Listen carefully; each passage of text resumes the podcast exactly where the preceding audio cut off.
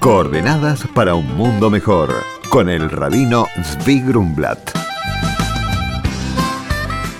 El programa de hoy dedicado con honor al casamiento de Mijal y Jonas que tiene lugar en el día de hoy para Mazal Tov de los novios y sus familias.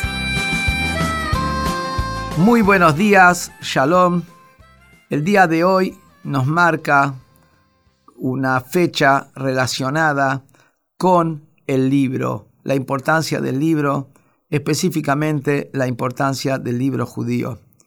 El día jueves pasado marcó la victoria sobre una biblioteca, la biblioteca de Lubavitch, de Jabat Central, que era una biblioteca que tenía varias generaciones, que un individuo se quiso apoderar a nivel particular y el juez en los Estados Unidos dictaminó que era propiedad pública de toda la comunidad.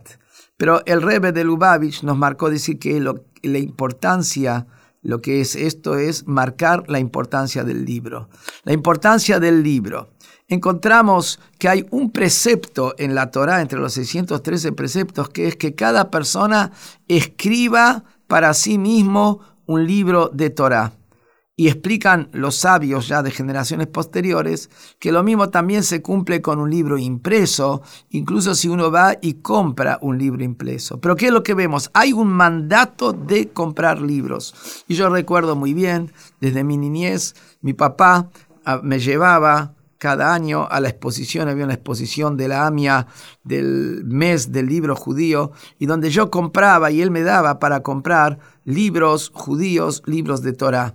Y de ahí me llegó a eso que tengo una Baruch Hashem, una gran biblioteca, una gran biblioteca personal, y en ese camino eduqué a mis hijos que cada uno de ellos también, aunque incluso son jóvenes y, son adolescentes, también tienen grandes bibliotecas cada uno que con sus ahorros y regalos compran libros.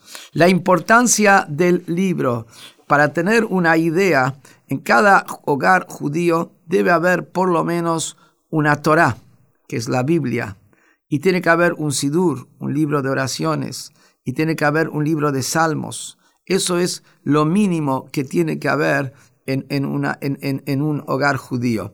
En Israel está traído que el, el país, el país que tiene más libros publicados anualmente per cápita es Israel. No por nada se lo llama al pueblo judío el pueblo del libro la lectura. Y esto hay que enfatizarlo mucho cuando hoy en día estamos con los celulares, estamos con el fast food, es decir, con la comida rápida, también estamos con la información rápida la información no analizada, la información superficial, no alcanzamos a digerir una información, ya estamos en otra. Y ahí está la diferencia del libro. El libro te permite analizar, te permite seguir una trama, te permite estudiar. Y en la casa tiene que haber libros, porque en un momento uno agarra el libro y lo lee, lo agarra uno, lo agarra a sus hijos, lo agarra eh, la esposa. Los libros tienen que estar y tienen que estar en lugares abiertos.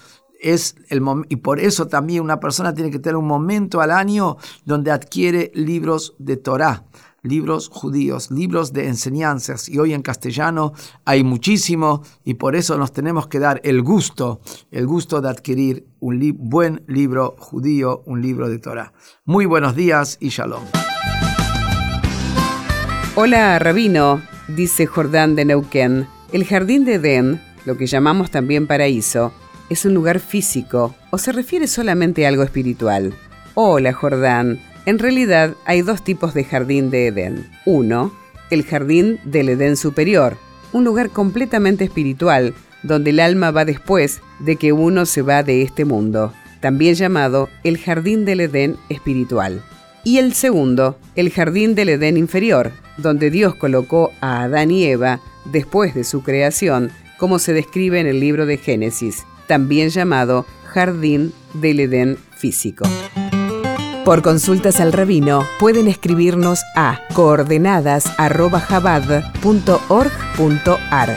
Coordenadas para un mundo mejor con el rabino Zvi Grumblat. Shalom y Shavuot.